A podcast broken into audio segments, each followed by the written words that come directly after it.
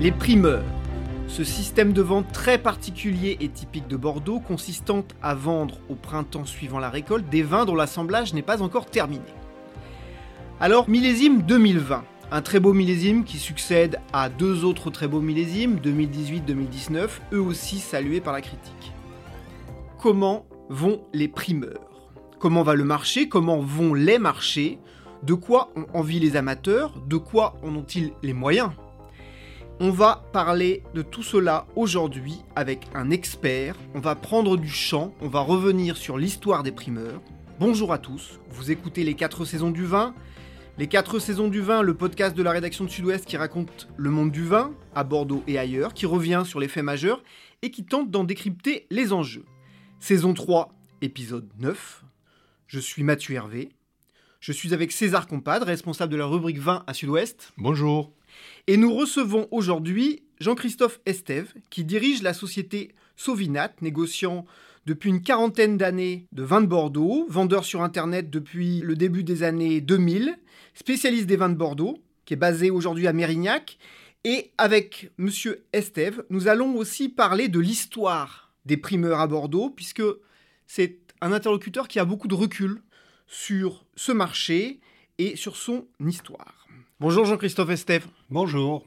Entrons dans le vif du sujet. César, les primeurs à Bordeaux. Les primeurs à Bordeaux, c'est un moment très important. On le rappelle, c'est un système euh, qui est unique à cette région. Et là, nous sommes en plein dedans, puisque les propriétés annoncent leur prix. Système, on le rappelle, vendange, dégustation en avril, les acheteurs, les journalistes prennent position, donnent leur avis. Dernier temps, les châteaux, en fonction de, tous ces avis de la situation nationale et internationale, annoncent des prix de sortie.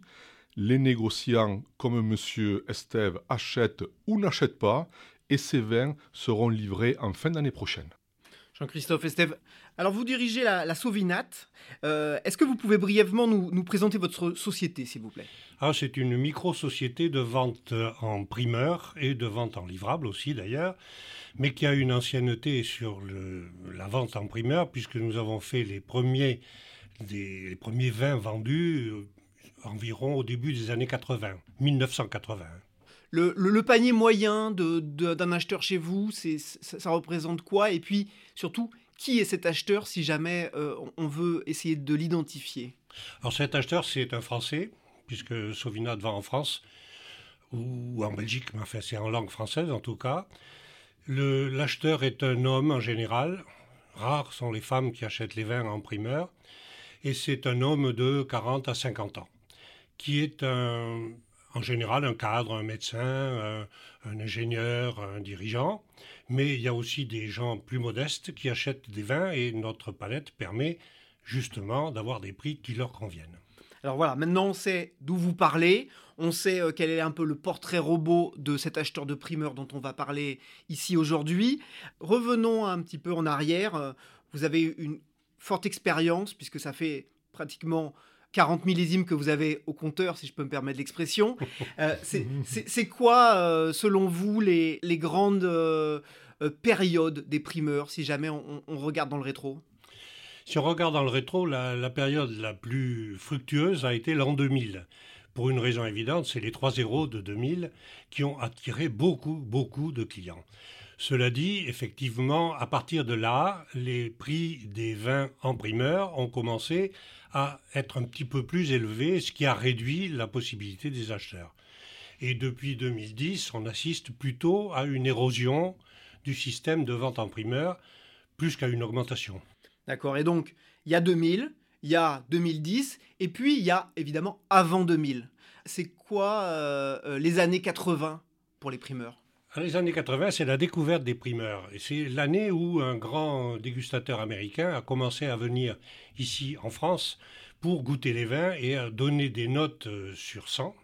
Robert Parker, donc pour pas le nommer. Pour pas le nommer, et qui a entraîné eh bien, une, attirance très grande des gens pour tous les vins qui étaient notés à 90 et au-delà. Ce qui fait que là, ça a été une période où les Français ont découvert la vente en primeur, qui, avant cette date-là, était exclusivement professionnelle.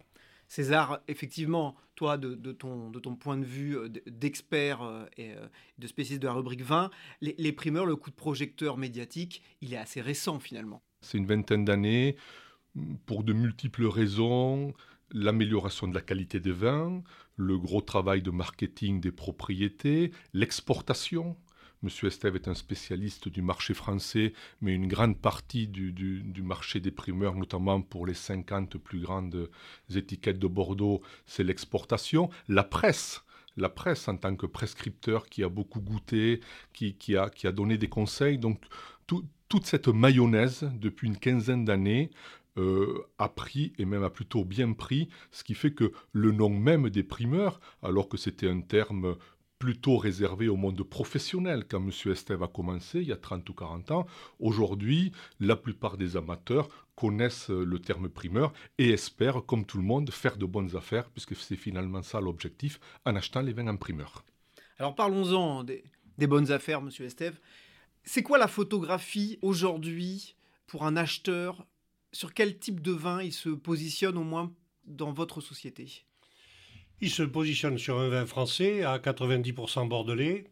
Et à l'intérieur de Bordeaux, c'est les Médocains qui sont, les Médocains et les Graves, je veux dire la rive gauche, ce qu'on appelle la rive gauche, qui sont les fournisseurs les plus importants en matière de primeurs. Ce sont des, donc des vins qui ont une réputation, elle est largement établie euh, grâce à la presse, il faut le dire. Donc ça suscite une envie d'acheter d'ailleurs, à propos d'envie d'acheter, M. Estève est venu avec des éléments très intéressants, puisqu'on parle souvent. La question de fond, c'est est-ce qu'on fait une bonne affaire ou pas en achetant un primeur? Voilà. On nous la pose tous les jours, ici, au journal et ailleurs. Et on se la pose tous les jours, nous aussi. Et on se la pose tous les jours, nous aussi. Et d'ailleurs, on change d'avis parfois d'une journée à l'autre. En tous les cas, ce qui compte après, c'est les chiffres.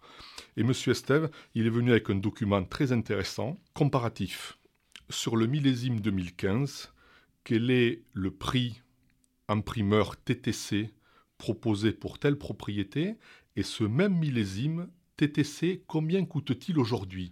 Alors il y a des exemples, tu vas nous citer des exemples de propriétés. Exactement.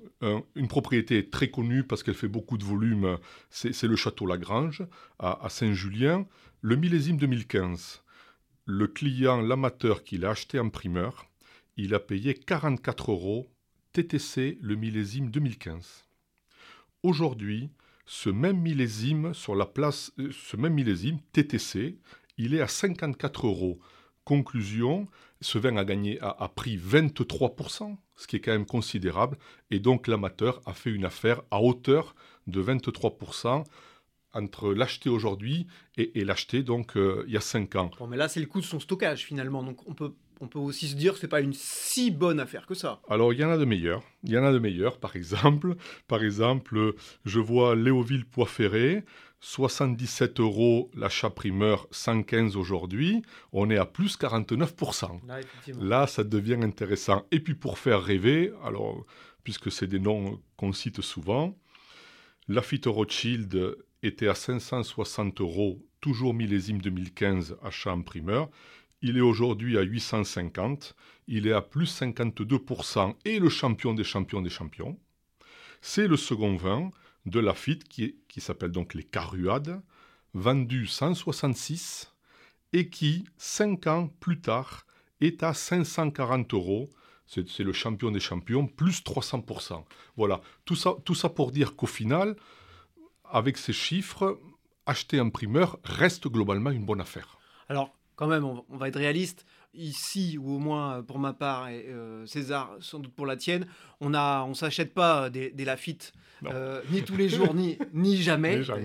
Euh, est-ce que, est que, Monsieur Estève, il y a, y a des aujourd'hui, il y a, des, y a des, des marques de vin, il y a des propriétés qu'affectionne particulièrement votre clientèle et, pour le dire clairement, qui est plus en lien et en relation avec les, moyens réels d'une clientèle française ou belge Oui, alors si il y a naturellement des acheteurs pour des Lafitte à 500 et quelques euros la bouteille, ça existe, mais c'est pas la majorité. Par contre, il y a des marques comme Bechevel, Lagrange, dont vous avez parlé tout à l'heure, qui sont des châteaux qui euh, prennent une grande plus-value, alors qu'en primeur, ils sont abordables et donc peuvent être achetés par des gens qui ont des moyens moyens. D'accord. Alors, dans, dans, euh, dans vos clients, est-ce qu'aujourd'hui, vous vous vous, à la fois vous conseiller, entre guillemets, certaines propriétés parce que dans le verre, on n'est jamais déçu et puis euh, finalement, à l'achat, on sait qu'on s'y retrouvera aussi. Est-ce que vous avez finalement des, des voilà, des, des, des, conseils à adresser euh, à un passionné, à un amateur qui a un petit peu de moyens et qui finalement se dit je vais investir dans du vin, je vais parfois me faire plaisir, mais voilà, je, vais m'y retrouver. Oui, bien sûr. Il y en a d'ailleurs de ces vins très intéressants pour l'acheteur moyen qui sont classés. Hein. Il y a dans les classements de 1855 un château comme Coslabori, par exemple, qui est d'un niveau exceptionnellement bon et qui est encore vendu à un tarif extrêmement raisonnable, tout à fait accessible à tout le monde. Puis il y a des grands bourgeois qui sont ceux qui ont le plus progressé depuis quelques années. Je pense notamment à Omar Buzet, par exemple, qui fait partie des, gens qui font du vin sérieusement et du vin délicieux. Puis il y a des graves aussi qui montent à l'heure actuelle. Et les graves, euh, un château comme Aubailly par exemple, qui est un petit peu plus cher que Omar Là on est à, là on est euh, à une petite centaine d'euros à peu voilà, près. Voilà, on arrive à 100 euros, mais on, a un vin absolument somptueux. Donc il y a un choix, évidemment. Dans notre gamme, nous avons environ 150 vins vendus en primeur. Le plus petit euh, démarre probablement vers les 12 euh, à 15 euros et le plus cher, euh, c'est évidemment les premiers crus classés qui dépassent 500 euros. Mmh. En fait, ce qui est très intéressant, c'est qu'il n'y a pas un marché des primeurs, mais il y a vraiment plusieurs marchés des primeurs. Et les experts, les courtiers nous le disent très régulièrement. Le marché des primeurs, ce qui veut dire j'achète par anticipation, parce que je, n'aurai peut-être pas le vin que je souhaite. Je le paye avant de l'avoir, ce qui est quand même assez rare dans le commerce. On achète quelque chose avant même de pouvoir en jouir. Ça concerne 50 à 60 grandes étiquettes, dont on peut dire, même si on n'a pas toujours les chiffres, que ces grandes étiquettes, elles sont essentiellement commercialisées à l'international. Donc ça, c'est une première catégorie. Ensuite, il y a d'autres catégories, M. Esteve en parlait, 15, 20, 25 euros qui sont peut-être davantage pour, pour une clientèle française.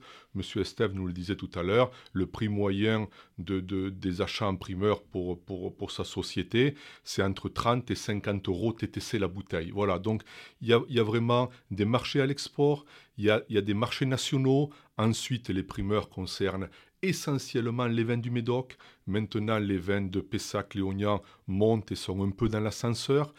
Il concerne un peu moins les 25 millions parce que ce sont des propriétés plus petites. Pour être efficace sur le marché des primeurs, il faut quand même régulièrement des, volumes. Et puis il y a une appellation qui est une pépite, mais dont les prix ont, ont, beaucoup grimpé, c'est Pomerol qui sort aussi en partie du jeu de la clientèle française. Voilà, donc il y a, y a, vraiment un puzzle à, de multiples pièces. Alors c'est bien que tu évoques Pomerol parce que justement, et là on va revenir dans l'actualité, Pomerol ça arrive euh, en tête des appellations euh, apparemment sur le millésime 2020. Si jamais je me fie euh, notamment à, l'analyse de, de WineLister, qui est, qui est un, site de notation qui fait des moyennes entre dégustateurs, donc c'est un, bon indicateur. Et du coup, ça me permet de vous poser la question, Monsieur Estève, euh, vous, c'est quoi les grandes leçons que vous tirez des deux, trois derniers millésimes qui sont effectivement assez prestigieux, 18, 19, 20 C'est quoi les grands mouvements que vous avez notés? Déjà, on a eu du mal à faire croire aux clients qu'il pouvait y avoir trois années exceptionnelles de rang. En général, ils nous disent Oh, les Bordelais, vous faites tous pareil, c'est toujours meilleur cette année que l'année dernière, etc. Mais c'est pourtant la vérité. On, vient de vivre quelque chose de rare. Un triplé de millésime merveilleusement bon. Ça, c'est quelque chose qui n'est pas fréquent. Il s'est passé que dans, certains châteaux, dirons-nous, il y a eu des augmentations de prix très fortes en 2018. Il y a eu une baisse très conséquente en 2019 qui n'était justifié par aucune raison de qualité. Que 2019, peut-être, sera la meilleure des trois. Peut-être. On verra quand les vins seront mis en vente. Ceux de moins pourront être bu. Et sans doute la meilleure affaire. Et ici, en 2020, on retrouve en gros les tarifs de 2018, ce qui nous avait permis à l'époque de faire une campagne, disons, moyenne, et qui a l'air de se, diriger vers le même résultat cette année. Ce qui veut dire que le prix d'une bouteille n'est pas toujours lié à sa qualité. suivant la succession des millésimes, on peut avoir des vins de très bonne qualité, mais vendus moins cher parce que le marché des primeurs, c'est aussi lié à l'économie générale, c'est lié à la succession des millésimes. La qualité, finalement, n'est qu'une des composantes du succès d'une campagne primeur. Et, sur cette année 2020, beaucoup de, beaucoup de spécialistes, effectivement, jugent que la qualité est superbe. On voit que les prix, même si on est en, en, pleine campagne euh, reviennent un petit peu au, niveau du millésime 2018. Et au milieu, il y, a eu, il y a eu le creux de ce millésime 2019 qui est aussi beaucoup dû au Covid. Hein. On, va en parler parce que cette campagne 2020 est complètement marquée par le Covid. Et je crois qu'il y a eu des évolutions puisque on le sait tous, on est plutôt resté à la maison. Donc quand on reste à la maison, on boit un peu plus, en tous les cas on s'amuse un peu plus, on vide sa cave. Et je crois que M. Estève, vos clients ont, demandé à la re-remplir. Oui, absolument. J'ai presque envie de dire vive le Covid sur la dernière année. Parce qu'effectivement, les clients, mais en livrable, nous ont acheté... En livrable donc, hein, des, vins à boire maintenant. Alors que les primeurs sont livrables dans, dans 18 mois, on achète à blanc. Donc aujourd'hui, on a eu un gros marché de vins livrables immédiatement, sûrement dû au fait que les gens ayant bu leur cave, ben, ils l'ont remplacé. Ce qui les a introduits d'ailleurs dans une sorte de, vision de la vie carpe. Hein. C'est, j'en profite aujourd'hui, ce qui est un petit peu contraire à la vente des primeurs. La vente des primeurs, c'est une, une croyance, c'est une grande foi dans le futur.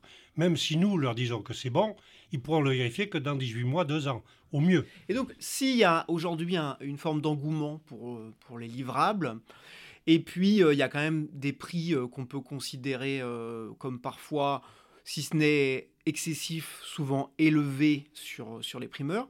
Est-ce que le, marché et euh, la tendance, si ce n'est d'aujourd'hui, au moins de demain, va pas aller justement vers de plus en plus de, vins livrables et puis la nécessité pour les, propriétés de stocker en fait? C'est pas, oui, en même temps, j'ai envie de dire que c'est pas tout à fait le même marché, tout simplement parce que la vente en, en primeur représente le futur, c'est-à-dire peut-être un risque après tout, on ne sait pas si le vendeur va vous livrer le vin. Vous l'avez déjà payé, il vous reste parfois plus que les yeux pour pleurer. Hein. C'est rare. C'est rare. Ça s'est produit. Il y a, voilà, il y a eu un grand, il y a eu un grand précédent historique, hein, 1855.com pour ne pas pour ne pas le nommer aussi. Oui. Mais bon, généralement, ça se passe bien. Généralement, oui. En tout cas, moi, j'ai l'habitude de dire à mes clients, depuis 40 ans, j'ai livré toutes les bouteilles que je vous ai vendues. Et il y a une donnée amusante aussi. Très souvent, quand on livre les vins, en primeur, d'ailleurs 18 mois après l'achat, les clients nous disent Mais je ne vous ai rien commandé. Mais non, j'ai rien commandé, j'ai rien payé. Et on est obligé de leur rappeler Mais si, il y a 18 mois, vous avez acheté et voilà la facture, vous l'avez payée, nous on vous livre. Et à ce moment-là, ils ont presque l'impression que c'est un cadeau qui leur arrive. Donc il y a ce côté euh, un petit peu surprise qui joue un rôle aussi dans la vente en primeur il y a un côté un peu habitude, parce que la plupart des, vrais clients historiques primeurs, c'est des gens de 50, 60 ans et plus qui ont l'habitude d'acheter un primeur. C'est un moment important de l'année, finalement, il y en a deux. C'est au mois de mai, on achète un primeur, et à l'automne, on achète au foire au vin. Voilà, ce sont les deux grands rendez-vous pour, pour, les consommateurs. À, à mon avis, Mathieu, pour aller plus loin par rapport à ta question, c'est de savoir si les jeunes générations vont continuer à acheter un primeur parce que euh, les jeunes générations veulent en profiter tout de suite. Ils zappent, un jour c'est Bordeaux, l'autre jour c'est la Bourgogne, et puis en plus pourquoi on va attendre deux ans, cinq ou dix, on prend des risques, on n'a pas de cave, on est à la maison, enfin on est dans un appartement, on est en ville, donc euh, oui, le marché des primeurs est intéressant. On a cité plusieurs exemples. Euh, d'une manière générale, surtout pour les étiquettes les plus prestigieuses, mais si on se reparle dans 5-10 ans avec les nouvelles générations, est-ce qu'ils vont accepter euh, d'acheter en avance et de prendre un risque? Euh, vu la, vu la société vers laquelle on va, un peu du plaisir immédiat, comme le disait M. Estève, bon, on peut se poser les questions. Et d'ailleurs, à, tel point que la quantité de vin mis en primeur sur le marché baisse tous les ans au profit du vin livrable. Et corollaire de ça, jamais on a construit autant de bouteillers et d'entrepôts dans les propriétés. Autant on construit des chais, des chais à barriques, des salles de dégustation. Beaucoup de propriétés stockent parce qu'elles ne vendent pas en primeur, qu'elles le gardent en livrable, et c'est elles qui portent le vin. Jean-Christophe Estève, des arguments pour acheter en primeur mais il y en a un dont on n'a pas du tout parlé, mais qui est très intéressant.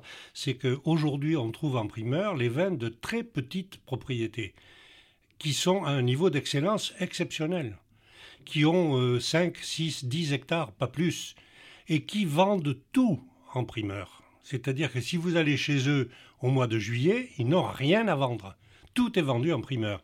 Si l'acheteur de base lit les différentes revues, les notes de dégustation et se dit tiens, le Clos Louis par exemple à Côte de Castillon, ça a des très bonnes notes, je vais en acheter. Il ne peut pas le faire s'il l'achète pas en primeur. Or, les amateurs de vin lisent les journaux, lisent les revues, connaissent les noms qu'il faut acheter et donc vont aller acheter en primeur. Ça, c'est le côté positif pour le futur et ils sont amoureux de ces, de ces pépites sur quelques hectares. On a parlé tout à l'heure des propriétés qui font plus de 100 hectares, mais effectivement, il y, a ces pépites et c'est un peu dans l'air du temps. Hein. Euh, on recherche le vin un peu particulier que les autres ne connaissent pas et éventuellement en bio ou en biodynamie, on, en parlait tout à l'heure, qui est une tendance euh, également très forte euh, pour, pour l'avenir, un critère de choix, sûrement. Oui, oui c'est une tendance qu'on remarque beaucoup maintenant. Les clients nous demandent de préciser est-ce que le vin que vous me proposez est bio? Et s'il n'est pas bio certifié par un label, est-ce qu'il est cultivé en bio? Est-ce qu'on peut avoir confiance en vous? Et notre rôle à nous, c'est de dire oui, nous avons vérifié, nous sommes allés sur place dans les propriétés. Si on vous dit que c'est bio, bien qu'il n'y a pas de label bio, c'est parce que c'est effectivement bio, donc il n'y a pas de résidus, il n'y a pas de danger pour le consommateur. Euh, un, autre, un autre point qu'on abordait tout à l'heure en préparant cette émission, euh, Christophe Estève, c'est que vous, dans votre euh, activité professionnelle aujourd'hui, principalement, vous êtes positionné sur des propriétés bordelaises, mais vous vous êtes diversifié. Oui, on a été les premiers à proposer à des vignerons en dehors de Bordeaux de participer à notre activité de vente en primeur. Et on a trouvé des gens, notamment une appellation qui est négligée aujourd'hui, qui est notre voisine, c'est Cahors. Cahors qui fait des vins, qui vend en primeur. Il y a des propriétés de Cahors qui font un niveau de vin tout à fait exceptionnel. C'est intéressant pour le particulier d'avoir des vins de ces régions-là. Donc nous avons étoffé un peu la gamme des Bordeaux, qui reste très majoritaire, mais par des, vins des autres régions et qui permettent aux gens de faire des découvertes. Et ma foi, ils ont l'air de trouver ça fort agréable. D'ailleurs, en prolongement, la puissance commerciale de la place de Bordeaux est unique et on note de plus en plus de vins étrangers, californiens, argentins, chiliens, qui viennent se positionner sur la place de Bordeaux et ils demandent aux négociants de Bordeaux de vendre leurs vins en primeur. Il y, a, les primeurs des vins étrangers qui se font de manière assez confidentielle au mois de septembre à Bordeaux. Ça existe. Et, donc, voilà, il y a Bordeaux, il y a les autres régions. Maintenant, il y a les, il y a les vignobles étrangers. Donc, c'est un mouvement. Euh, euh, le marché vit, voilà, c'est pas, ça évolue, c'est pas à l'arrêt, c'est quand même dynamique.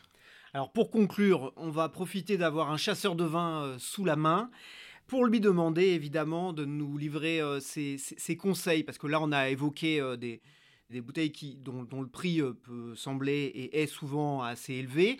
C'est quoi vos bons conseils sur des propriétés qui ne sont pas particulièrement connues, mais où là on va trouver un excellent, excellent rapport qualité-prix et où nos auditeurs peuvent y aller les yeux fermés euh, paradoxalement, je vais vous citer des propriétés de la rive droite. Vous avez une appellation qui est complètement méconnue, qui s'appelle Fronsac, qui est sur les mêmes collines que Saint-Émilion, mais un peu plus près de la mer, de l'ouest. Fronsac, vous avez des, découvertes merveilleuses. Il y a des châteaux comme Château Villard, qui est un bonheur à 5 ans, à 10 ans, à 15 ans, à 20 ans. On peut, c'est des vins qu'on peut acheter sans inquiétude aucune et qui sont toujours à moins de 20 euros la bouteille. Euh, vous avez aussi des appellations du sud de, la Gironde, dans les Graves. Aujourd'hui, on assiste à une montée assez forte des propriétés, comme il y a un château qui s'appelle Chantegrive, par exemple, qui, à Podinsac, qui, qui fait des vins absolument superbes. L'évêque. L'évêque, oui. Des blancs et des rouges qui sont délicieux. Donc euh, on peut trouver, vous savez, Bordeaux, c'est immense on n'a jamais fini. Au bout de 40 ans de métier, je n'ai encore pas visité tous les châteaux, loin de là. loin de là. Et, on n'y arrivera jamais. On ne fera jamais. jamais. on n'y arrivera jamais. Ce qui est intéressant, on en a parlé plusieurs fois, hein, c'est-à-dire que la, Gironde, c'est un monde en soi, on va jamais jusqu'au bout, et donc en, lisant la presse, les prescripteurs, on peut toujours arriver à découvrir au-delà des grandes étiquettes, évidemment, qui ont leur légitimité, leur histoire, leur travail, leur travail il y a toujours des, cuvées à, découvrir, notamment des jeunes qui reprennent. Souvent, les jeunes reprennent et évidemment ont en tête le bio. Voilà, ils sont l'avenir. Il y a, il y a toujours des choses à découvrir. Euh, euh, entre 15, 20 et 25 euros, il y a des pépites. D'ailleurs, nombre d'acheteurs mondiaux disent que les meilleurs rapports qualité-prix euh, pour les, d'une manière générale, il, est à Bordeaux, à, 10, 15, 20 euros. Voilà, donc, et en primeur, quand on a 5-6 hectares, eh bien, on est souvent vendu que en primeur parce qu'on a peu de volume. C'est absolument vrai. Et je crois qu'il faut euh, insister sur ce point. Bordeaux est le vignoble qui fait le niveau de qualité le meilleur sur, si on considère le rapport PP, le rapport prix-plaisir. C'est incontestable. Contrairement à tout ce qui se dit que Bordeaux est trop cher, c'est pas vrai la, grande, la grande majorité des producteurs de Bordeaux font des vins excellents et à des prix impossibles à trouver ailleurs, y compris dans le Midi, y compris dans la vallée du Rhône, puisque c'est des vins que nous vendons, ils sont plus chers que les, Bordeaux du même niveau. Eh ben, on va conclure sur ce plaidoyer pro-Bordeaux de Jean-Christophe Estève de la société Sauvinat. Eh bien, cet épisode 9, saison 3 des 4 saisons du vin est maintenant terminé. Merci à vous deux. Merci. Merci à vous. On se retrouve ici bientôt avec de nouveaux invités pour parler de l'actualité du vin à Bordeaux et dans le monde. Merci de nous soutenir en vous abonnant à Sud-Ouest ou en faisant connaître ce podcast autour de vous et en le partageant. On a besoin de vous. N'hésitez pas à nous envoyer vos remarques, avis, suggestions pour un prochain numéro. À bientôt. Merci beaucoup d'avoir écouté cet épisode des 4 saisons du vin. Vous pouvez le retrouver sur notre site internet sudouest.fr ou bien sur nos différentes plateformes d'écoute YouTube, Spotify, Google Podcast, Apple Podcast et bien d'autres encore. Et si vous aimez notre podcast, n'hésitez pas à nous le faire savoir en nous laissant des étoiles sur votre application d'écoute favorite et à vous abonner pour ne pas manquer nos prochains épisodes. À très vite